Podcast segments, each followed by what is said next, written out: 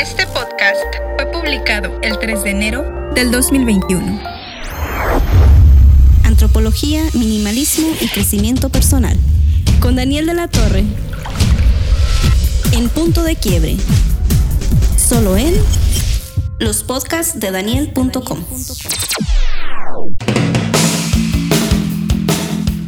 Hola, mi nombre es Daniel de la Torre ya sea que esta es la primera vez que sintonizas este podcast o que has estado conmigo desde el primero o el segundo, te doy las gracias por la oportunidad que me das de entrar a tus oídos y también por el tiempo que le estás invirtiendo en escucharme. De todo corazón, muchísimas gracias. No lo tomo para nada por sentado.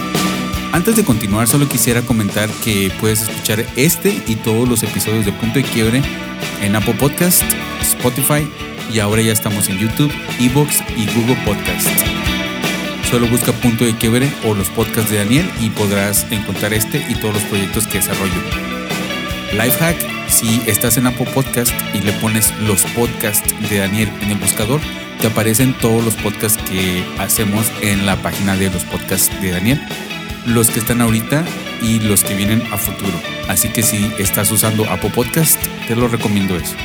Quiero agradecerles a todos los que comentaron y todos los que escucharon el podcast anterior. Muchísimas gracias. Y sin más preámbulos, empezamos con el tema de esta misión. Minimalismo. ¿Acaso ya habías escuchado este movimiento? ¿Acaso conocías que el minimalismo es un movimiento? ¿Acaso habías escuchado la palabra minimalismo? Vamos a escuchar la Vox Populi. ¿Qué dice el pueblo? ¿Qué es el minimalismo? No sé nada del minimalismo. Hasta que tú viniste aquí, he escuchado esa palabra. He escuchado, pero no tengo ninguna idea de verdad de qué es. Sé que es, dicen que es ser simple, pero that's about it. That's all I know. No, no sé qué es eso. ¿No? ¿Cómo? Minimalismo. No, minimalismo no. Igual que el no. No. No, sí he escuchado, pero no me acuerdo de qué. Al parecer la persona a pie no sabe bien qué va esto del minimalismo. Y no es que yo sea un experto, pero me gustaría contarte mi experiencia con el minimalismo, pero primero tenemos que poner el movimiento en contexto, ¿ok? En artes visuales y música, el minimalismo es un movimiento que empezó en un mundo post Segunda Guerra Mundial, primordialmente en Norteamérica en la década de los 60. A menudo se le acuña una cierta rivalidad al expresionismo abstracto y el modernismo. El minimalismo en la música se basa en la repetición y se refiere a todo aquello que se deshace de todo menos lo esencial. Esto es todo lo contrario a esa música de los 70s como el heavy metal.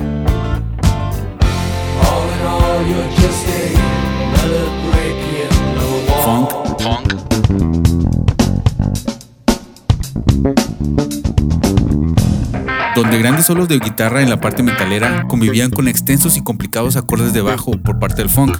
Grandes expositores y precursores del minimalismo musical fueron Philip Glass, John Adams y personalmente mis favoritos la banda alemana Trio con su New Wave y Synth Pop, banda que refrescó bastante la escena en la década de los 80s.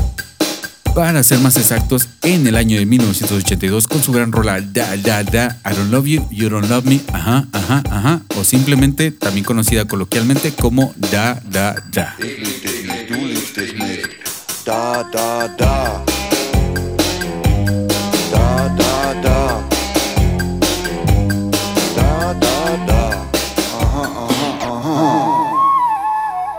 El minimalismo también es una tendencia en la arquitectura, donde los diseños están rebajados a sus elementos más básicos, donde la ausencia de desorden es el principal factor de belleza.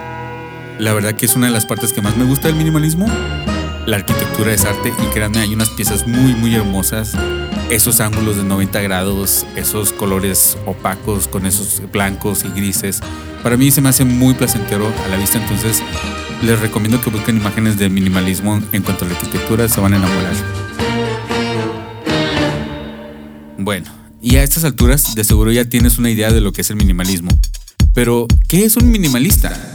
¿El minimalismo es un concepto práctico que podemos implementar en nuestra vida diaria? Veamos. Según Joshua Fields Milburn y el carismático Ryan Nicodemus, los autoproclamados The Minimalist, en su página web homónima dicen, ¿Qué, es esta cosa de minimalismo? En realidad es bastante simple. Para ser un minimalista, tienes que vivir con menos de 100 cosas. No puedes ser dueño de un automóvil, de una casa o de una televisión. No puedes tener una carrera. Tienes que vivir en lugares difíciles de pronunciar por todo el mundo. Tienes que empezar un blog y no tener hijos. Y por supuesto, tienes que ser un joven blanco con privilegios. Por supuesto que estos escritores, productores de galardonados documentales en Netflix y podcasters están bromeando. El movimiento minimalista ha ganado mucho terreno en las últimas décadas. Esto es, claro, el movimiento minimalista como un estilo de vida. Y tengo una confesión que hacer. Si tengo que ser sincero, que es lo que quiero ser sincero, yo soy minimalista. Sí, sí, lo sé, es duro, es duro, pero entiéndanlo y espero que no les haya caído pesada la noticia. Y pues bueno, no voy a tratar de convencerte que tú te conviertas en un minimalista, pues la verdad es que aquí no estoy para predicarte eso. No hay duda que llevar una vida minimalista ha traído una gama de ventajas a mi entorno y ha resuelto muchos problemas que tenía y varios de ellos que ni sabía que eran problemas para empezar.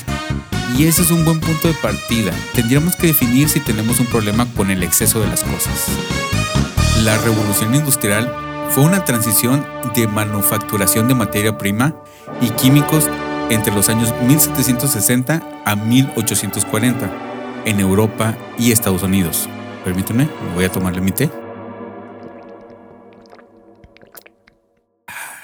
Estos scripts me resecan mucho la garganta. Continuemos. Entre 1760 a 1840 en Europa y Estados Unidos. Antes de esta revolución industrial, las cosas se hacían de una manera artesanal y no en masa como ahora. ¿Sabías que solamente las personas más brillantes y ricas del mundo tenían acceso a los libros, ya que estos se tenían que hacer a mano? No habías pensado en eso, ¿verdad? No habías pensado en el acceso tan fácil que tienes a la información hoy en día, ¿verdad? ¿No habías pensado en eso? ¿Mm? Eso es porque solamente piensas en ti mismo. Antes de la revolución industrial teníamos que aferrarnos a las cosas, porque no sabías cuándo sería la próxima vez que ibas a encontrarte con un artículo igual. Anillos, vestuarios y utensilios pasaban entre generaciones familiares por la misma razón. Pero esto es verdadero en el año 2020, que es cuando se está grabando este podcast. Tenemos que en realidad aferrarnos a las cosas. ¿Y qué tal que si las mejores cosas en este mundo ni siquiera son cosas? El gran carpintero de Belén era un minimalista. El primer minimalista, de hecho, o al menos el más reconocido. Él fue un revolucionario, rebelde, en todo el esplendor de la palabra. Me parece que alguna vez dijo, no acumulen para sí tesoros en la tierra, donde la polilla y el óxido destruyen y donde los ladrones se meten a robar. Más bien acumulen para sí tesoros en el cielo, donde ni la polilla ni el óxido carcomen, ni los ladrones se meten a robar. Porque donde esté tu tesoro, allí estará también tu corazón. Porque donde esté tu tesoro, ahí estará tu corazón. Yo me llevo esta frase a casa pues en realidad ha pegado en la misma. Y con esto concluyo la primera parte de este podcast. Estén pendientes de la segunda parte, donde hablaré explícitamente de mi experiencia con el minimalismo. Espero verte informado en este audio. Gracias por escucharme, pero tuve que partir este programa en dos para que no quedara un podcast maratónico. Terminamos con los comentarios del podcast anterior.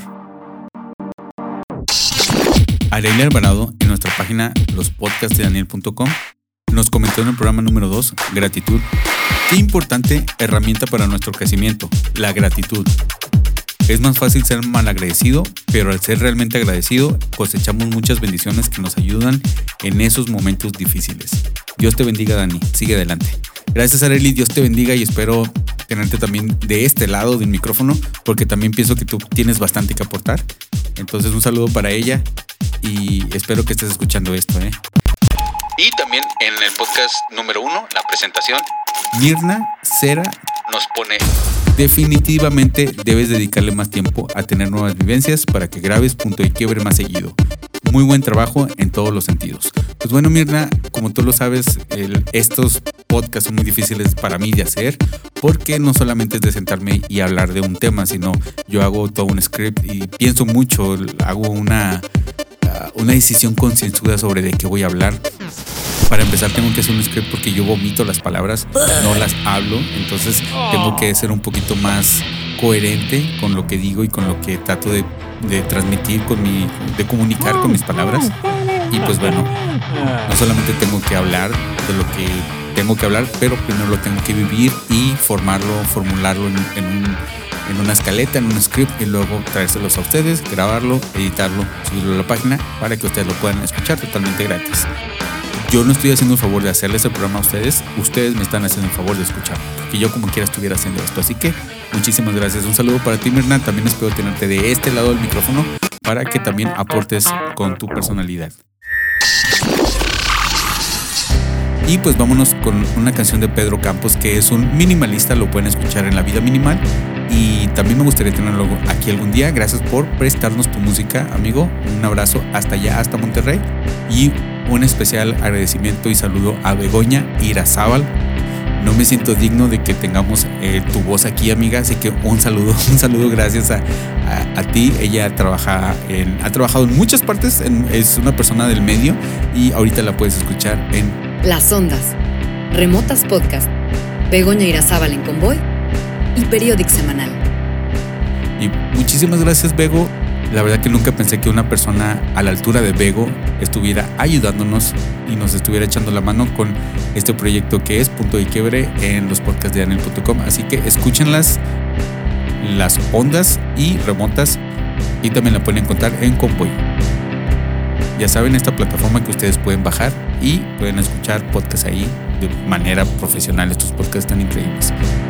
Y gracias otra vez por escuchar este programa. Esperen por favor la parte 2 donde voy a hablar explícitamente de lo que a mí, cómo me cambió la vida, qué me pasó para que fuera así como soy, minimalista y todos los beneficios que he tenido. Esto es a, un nivel personal. Pero bueno, ese es el siguiente podcast, el número 4. Y en este número 3 le doy conclusión. Mi nombre fue Daniel La Torre y por favor cuídense. Bye. No busco ser un gran artista, no quiero alcanzar la fama, yo solo quiero estar junto a ti.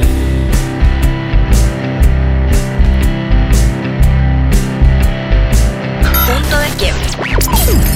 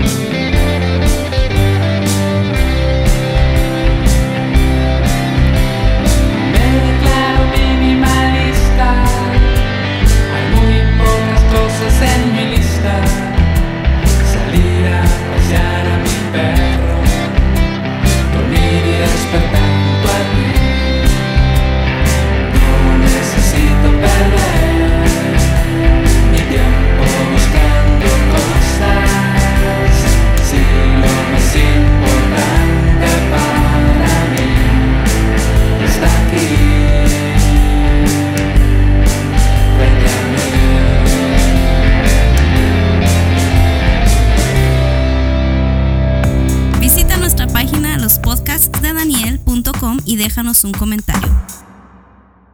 En este podcast escuchaste las voces de Begoña Irazábal y Daniel de la Torre.